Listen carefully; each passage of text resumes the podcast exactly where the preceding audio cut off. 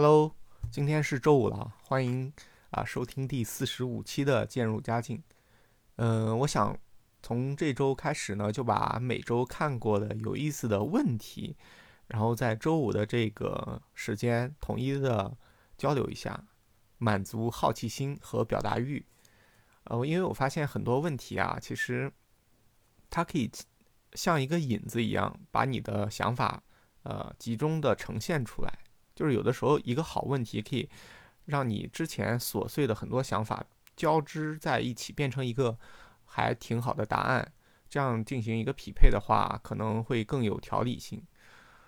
首先，这周也就是今天早上，我看到一个超级超级劲爆的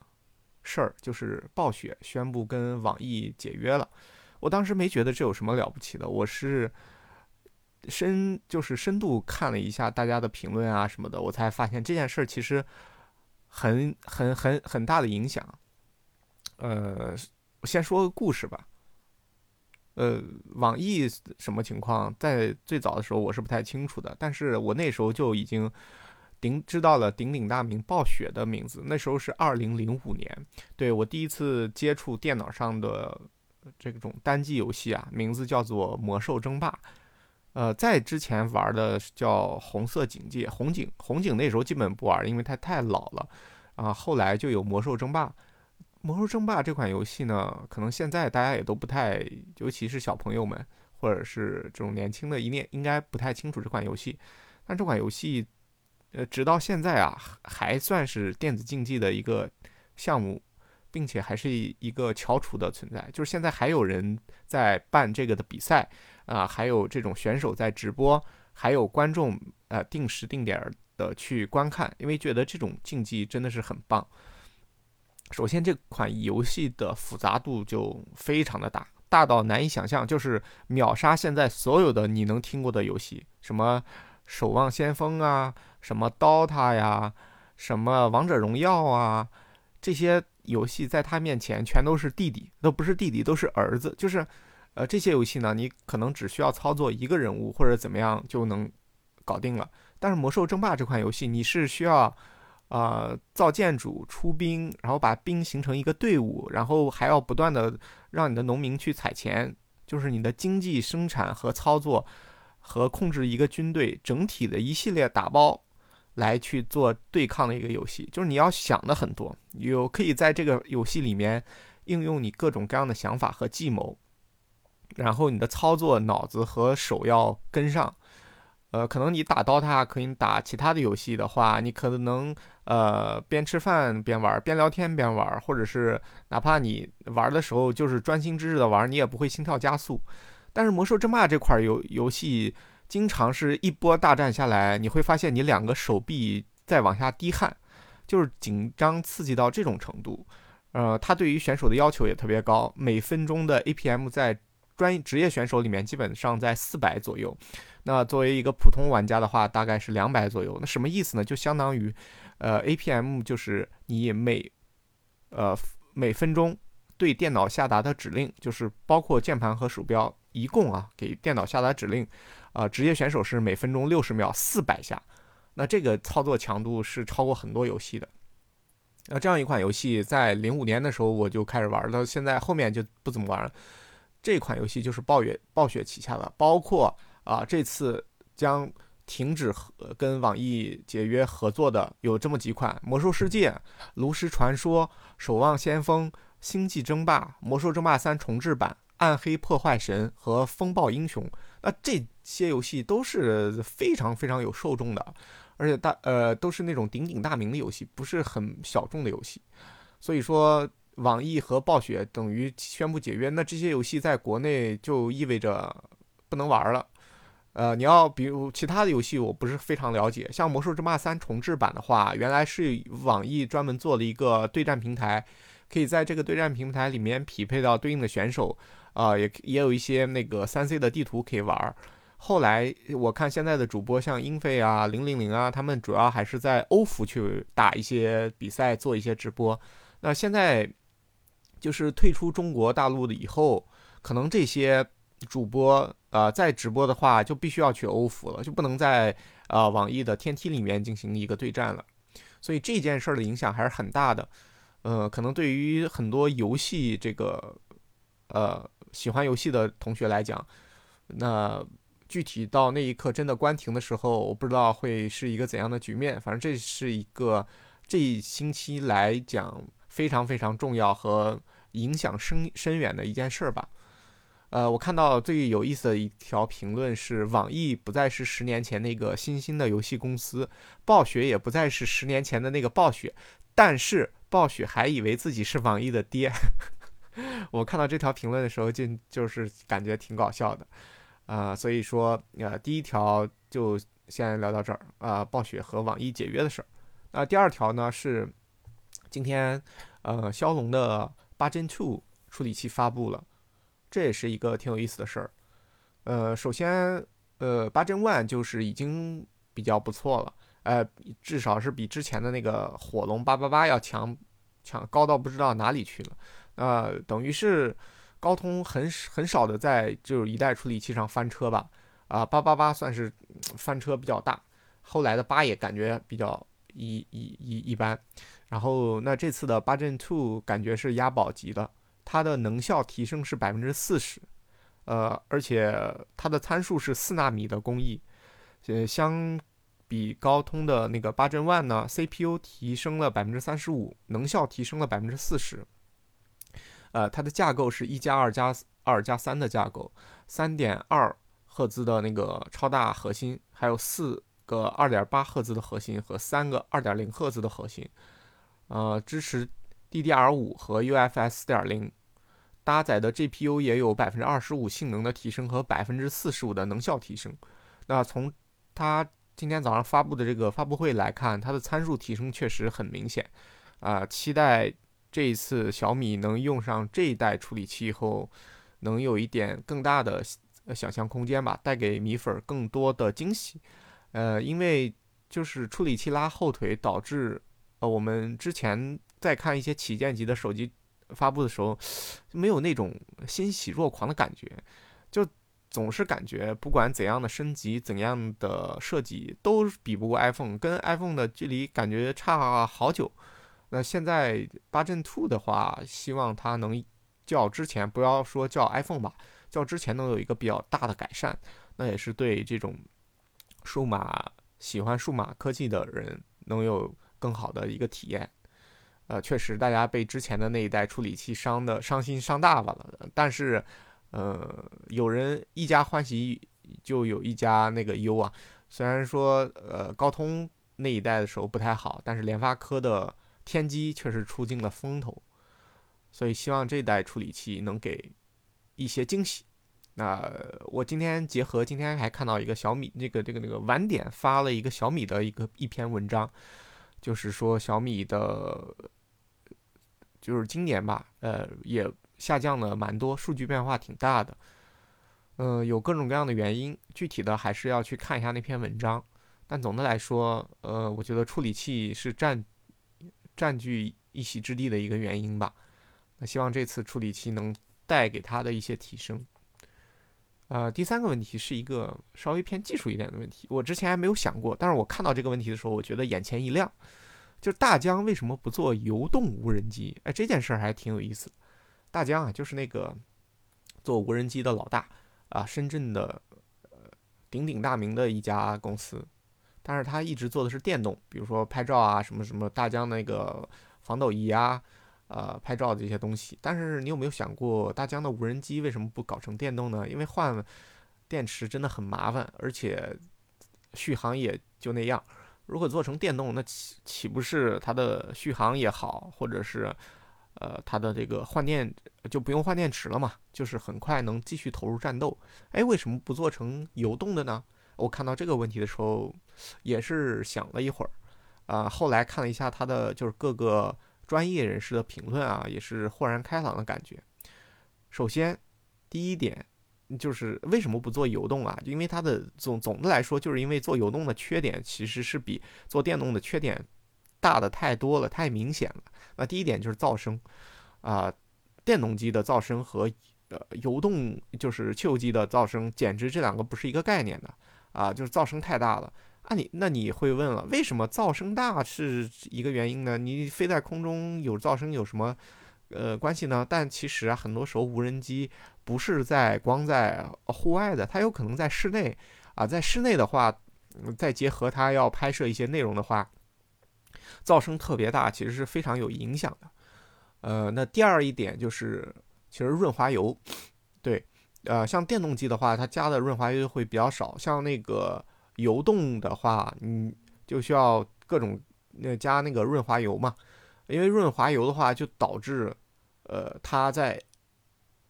发动的时候啊，其实是有非常呛人刺鼻的气味的，就是你你你想象一下，就汽车尾气那种感觉嘛。所以说这个无人机的话，它如果是游游动的话，加结合那个润滑油的损耗耗材的话，这个味道也也是。根本不可能在室内飞行的，但室内又是一个它的非常重要的一个使用场景。还有第三点就是它的保养太贵了，呃，油动和电动这两件事儿，呃，需要的保养的费用不在一个量级。呃，关键指标来了，成本，呃，就是保养的成本以及用了油动的以后，它的维修保维修的成本也会很高。再加上呢，整个无人机其实你是有很多器材是要用电的，比如说你的摄影啊，比如说你的控制啊什么，这些都离不了电，所以用电池呢就省得麻烦了，直接就可以供电使用了。总结来说，就是油机兼顾不了功率密度、寿命、成本，然后呃保养这些乱七八糟的事儿合在一起，它都跟那个呃电池没有办法比。所以说，还是目前大疆还是。做电动的更多一些，呃，不是做电动的，就只做电动，不做油油动，啊，这件事我觉得还挺有意思的。好，下一条就是我看到 看到这一条的时候，其实我是怎么说呢？心里还是有点难过的。就这件事儿叫如何看待这个犯罪团伙大量回收小米十一的二手机，然后利用那种非常工非常规手段。烧 WiFi，然后换新机来赚差价，怎么说呢？其实人真的很聪明啊。呃，说小米十一也确实不争气，呃，但是呢，它不争气归不争气，你找到漏洞去复制去薅羊毛，这确实不太对。呃，之前看过，就是酷安里面有专门来这个做一个软件，然后大家只要下载以后就可以去烧 WiFi，然后就可以换机器。嗯，这让我联想到一件事儿啊，就是大家还记得吗？之前苹果手机就是，呃，去换、去维修啊，非常的方便，非常简单，基本上店员跟你就是非常百分之百信任你的。但是呢，就很多人发现苹果的这个售后检测的漏洞，或者说发现苹果的非常人性化、温和的那个保修政策以后，他们就去薅苹果的羊毛。就导致苹果在这个亚太区这部分啊收入损失惨重，所以呢，苹果就开始重拳出击，它就是收紧了国内的售后政策，啊，甚至增加了很多的额外成本去对抗这些不法分子，可以说就是骗保，所以说挺恶劣的。然后苹果就为了搞这件事儿吧，就是让。整个制度变得异常的严苛，你后面再想，就正常有的人可能出什么问题了，再去找苹果，也是那个步骤非常的繁琐。所以说，其实把这个很多时候啊，那些趁机薅羊毛的人啊，就是反而是让正常使用的用户，呃，受到了比较大的伤害。你就这么想嘛？占便宜这件事儿啊。一定是有人吃亏的，就是像这这是是一个零和博弈，你占便宜就有人吃亏，他占便宜你就吃亏，就是这样的事儿。所以说，如果你发现漏洞啊，你自己占一下便宜就结束了，打住，千万不要去复制，千万不要把这个量化，就是批量化的搞定。这这批一旦漏洞批量化，一定会有人付出惨重的代价，而这件事儿一定会要有人买单。那尤其是对于科技公司来讲，目前他们不差钱，不差法务，不差这个执行力，不差注意力。你想，你怎么能斗得过一家这样的公司成熟的巨头的科技公司呢？啊，所以尽量不要把占便宜的事儿别复制，并且你自己就是不要当成灰产的一份子吧，助纣为虐。我之前还看过趣评测，这是一家比较大的科技类的媒体啊，他曾经就讲过。之前利用魅族的 bug，魅族当时好像也是设计的什么缺陷 bug，他嗯买了很多二手手机去魅族，这个这个这个换换成新机，然后在出售给自己的同学们赚取了第一桶金，啊这件事在当时来看还是一个炫耀的资本，那现在过去想想一想，其实也是有点不太好的，所以说，呃。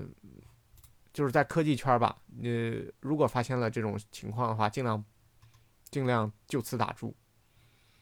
嗯，好，好，下一个问题是我在那个下一个下一个问下三后面三个问题啊，都是我自己的一些经验啊，呃，我觉得可以给到你一些帮助。那第一个问题是编程难难在哪里？那这个问题呢，也是成为了知乎的一个周榜的一个问题。呃，其实呃有各种各样的回答。我看到一个很牛的回答，跟我的想法其实挺类似的，就是 编程的拦路虎太多了，而且最开始的拦路虎就是它很多呃简单的问题，对于你没入这门这个这行的用户来说，很容易就把你劝退了。比如说你用什么编程软件语言啊？你怎么去下载这个编程的工具啊？刚开始的调试啊，什么需要环境啊，这些乱七八糟的问题，对于一个新上手、零基础的小白来讲，瞬间就给劝退了。它不像剪辑软件啊，或者是做个 PPT 啊，或者是你学个其他技能啊，基本上你把那个软件傻瓜化的下一步装好，然后你就呃，他做一步，你做一步，就基本学差不多能搞懂。但是编程这件事儿的话，很多时候你要下载那个工具，然后还要调背调那个环境，啊，然后因为基本上好多软件都是纯英文的，反正你需要折腾一小会儿。但如果你折腾过去了，你就会发现编编编程其实也还 OK。但百分之八十就是没搞下去，都是卡在最前面，啊，这是我当时这是我总结的一个理由吧，就是你最最最，呃，要搞编程最最最好的办法，其实就是找一个真正他就是。呃，这一行的，你让他把前期的拦路虎全给你解决了，比如说请他吃个饭，让他帮你把这个软件调试什么都做好，环境搭好，然后你就开始对照着一些范例来去呃解决问题，这个是最快入手的。千万不要在最开始就是让呃最开始的问题消耗了你太多的学习的热情，一直没有真实的实操上手啊，卡在这个方面是我觉得。就是编程，很多人三分钟热度没搞下去的一件事儿，啊，这是我自己的想法啊。当然，第二件事，第二个就是很专业的一个哥们儿给出的想法，他讲，所谓编程，实际上就是我们有了一个目标，为了达到这个目标，然后我们需要如此这般的处理，其中如此这般必须极尽精确，精确到数字比较大小，然后如果那么的程度，所以他需要你学会负责，学会独立主导。用逻辑思考完成一件事儿，解决一个问题。注意，解决一个问题，并不是别人给你一道题，你写出答案，而是你要把这个问题拆解成呃具体实践的呃步骤，就是你就像一个导演一样，要告诉他们具体该怎么做，然后一步一步把它实现出来。啊，我觉得这个回答还是蛮好的。所以说，编程其实就是一个数学数学问题，啊，就是用通过数学精确的把事情做对。你需要知道普通人看起来很高级的一件事儿背后是什么数学原理，啊，比如要帮助小姑娘美白照片，这是怎么一回事儿？其实很简单，就是人的皮肤啊有毛孔、有黑头、有色斑，那这些东西体现在照片上呢，其实就是位图中的某些点存在颜色变化。那我们识别出人的五官以后，按照比例求出黑头色斑的大小，然后识别出所有大小的这种颜色变化的区，然后把色彩调整到周围皮肤同色，于是清晰度不变但皮肤完美无瑕的照片就出现了。所以，其实美白照片就是求一小块皮肤的平均色，然后把所有色彩调整到平均色的啊办法。那知道了数学原理以后，就把它翻译成更精精确的表示，然后就就等于翻译成计算机能理解的语言，然后呃不断的去重复和积累，就可以达到开发的情况。所以我觉得这件事儿还是挺，就是你要看到编程的本质是什么，就是精细化、准确的啊解决问题，而不能跳过，不能不能不能让别人去外包，这就是编程的意义。那呃。正好这个结合这个问题吧，我再推荐给新手小白的两门课，因为市面上关于这种的书啊、课啊乱七八糟太多了，但其实很多都是怎么说呢，一言难尽吧。我就推荐两门啊，这两门都是在极客时间上的，一门叫这个从零开始学 Java 和从零开始，呃，第二门叫从零开始学 Python。啊，这两门课的老师首先都很 nice，都是出过出了书的，都是实操型的大牛。第二，极客时间确实做这种，呃，技术类型的课程还是挺有一手的。他讲的确实是能把那个关键性的卡住你的部分拿出来，讲的很细很到位啊。我推荐，如果说你想要对这个东西感兴趣的话，其实去极客时间还是挺好的一个选择。然后说完了编程，第二个问题还是挺有意思，我自己的一个经验漫谈。这个问题叫怎样将超大的文件传输给别人？比如说八个 G、十个 G，啊，这种大型的文件，呃，你一般是怎么发给别人的？其实啊，我发现啊，返璞归真以后，传输这种，呃，传输这种大型的文件最好用的、最常用的吧，不是说最好用，最常用的是 QQ。对你加个对方的 QQ，然后发给他，啊，这个因为。怎么说呢？QQ 的用户基数还是蛮大的嘛，微信是发不了，邮箱也比较操蛋，就是 QQ 还是挺方便的。你你试了那么多乱七八糟的工具，比如说要人家的飞书呀，要人家的钉钉啊，怎么怎么着，不一定有，你知道吧？就是很多人我们传别人文件，本质上其实是在找一个你和对方的最大公约数，就是你有对方大概率也有的东西。并且在还能保证传输速度和文件大小，那其实 QQ 是一个很好的选择。你加了对方 QQ，基本上啊，特别大的打个包，分散的打个包，然后普通的一个的文件直接传给对方，对方直接下载就好了。而且 QQ 大家都有，对吧？那为了保那个，就是让这个文件不要过期，因为 QQ 毕竟还有可能过期。呃，那如果为了不过期呢，还有两个推荐，就是百度网盘和阿里云云盘。像阿里云盘的话，注册一下就可以直接下载了。虽然也要付费，但是基本上不付费也还可以正常用。但百度网盘如果不付费，基本 GG 了。但怎么说呢？其实百度网盘说句良心话，它其实已经怎么说呢？呃，就是做服务器带宽这门生意来讲的话，它已经算可以的啊。嗯。因为你想不付费，凭什么？他的服务器也是要交钱的，他的运维啊什么的也都是要成本的，所以充个会员也可以。呃，再然后就是二三线的、呃二流的这种互联网大厂的工具，像飞书啊、呃钉钉啊、这个语雀呀，都可以传，呃，都都都都可以把它们传上去，然后发送给对方。最后我想说一个很牛很牛的方法啊，这个方法。独步天下，怎么着呢？比如说，呃，有但但它有一个明显的使用场景，就是你跟对手在，你跟对方在一个城市，并且你们距离也不是天南海北特别远，在一最好在一个城市。如果你要传输给对方特别特别大的一个东西的话，我教你个办法，因为现在的 U 盘已经非常非常便宜了，基本上二三十块钱，好好几百个 G 的这种 U 盘，或者是再大一点的固态硬盘，呃。一百元以内，你买一个，然后把你需要的东西拷进里面，然后叫一个那个骑手，美团骑手或者什么骑手，很快，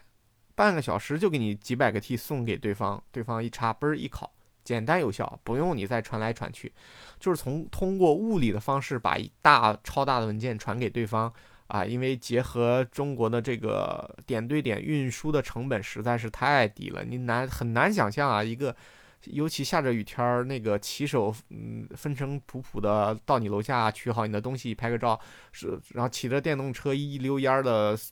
快速送到对方那儿去，这一项服务简直在中国唯有在中国有啊，其他地方太难做到了。这就是中国的这种呃点对点传输的高效性。如果说你的东西特别需要速度和大带宽的话，可以尝试这种肉体传送的方式，真的挺不错的。好，最后一个问题，最后一个问题也是经验之谈，但是挺有意思的，叫你给哪些牛人发过邮件，有哪些结果？哎呦我去！我看到这个问题的时候会心一笑啊。这么这么说吧，我那个牛人啊，我现在就是发过邮件并且认识然后交流过的牛人就一个，就非常有代表性的李永乐老师，大家知道吧？啊，经常看他的视频或者怎么知道，也在油管什么的，他都是非常牛的一个老师。呃，横跨清华和北大的两座巨那个高峰的巨人啊，经常讲一些科普的视频，太有意思了。呃，首先我那时候李永乐老师在人大附中当高中老师，然后我是上过他的网课。呃，上他网课最后一集讲讲那个数列的时候呢，他就给他说这这是我最后一次上网课了，然后留一个邮箱吧。留个邮箱，你们有什么问题问我？哎，我可能大家都就就结束了，但是我就把那个邮箱给抄下来了。抄下来以后呢，呃，后面我有什么问题，我就发那个邮箱，拍个照啊什么的，就联系上。哎，李永乐老师真就回我了，你知道吗？然后他还呃，就是把那个解题步骤也拍张图，还传给我，我就觉得太棒了，那一直保持联系，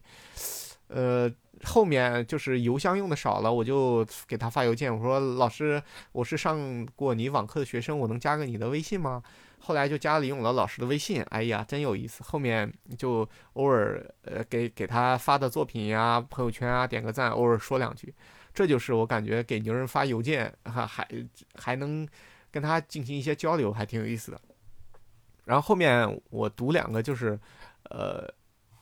用户他们提到的。呃，有有意思的事儿。第一个说，说起来有点不好意思。大学的时候有次看《非诚勿扰》，有个做软件开发的男嘉宾牵手失败了，然后屏幕上打出了他的邮箱，让观众们觉得合适可以邮件联系。然后我就发邮件，他问他能不能帮我做编程作业，结果他真的回我，并且帮我做了。哎呦我去，我要笑死了！还有这种操作是吧？然后第二个更有意思，说。前几天前几天在新东方报了个班儿，后来因为行程原因上不了了，就打电话要退费。啊，这个班呢是在深圳的，我人在湖北。那边工作人员就说一定要本人去办手续，怎么沟通都不行，就是不给退，啊，很麻烦。我一气之下就给俞敏洪老师发了封吐槽邮件，结果第二天深圳的工作人员就打电话给我道歉，然后把费给退了。我去，我看到这个答案的时候也是笑出了声，哎，所以挺有意思。你给哪些牛人发过邮件呢？啊，呃，感觉还是挺好玩的。这些牛人啊，其实还是会看邮箱的。当然你的。呃，问题如果确实有价值，确实他能帮，其实大家都是很愿意帮助别人的。对，那这一周我看到有意思的问题和想法，就先聊到这儿，我们下周再见啦，拜拜。你对了啊，再顺便说一下，如果你有什么啊科技类或者是播客类的问题的话，你可以发在极客上，然后艾特呃故事佳作。那我就会收录在这个播客里。好，拜拜。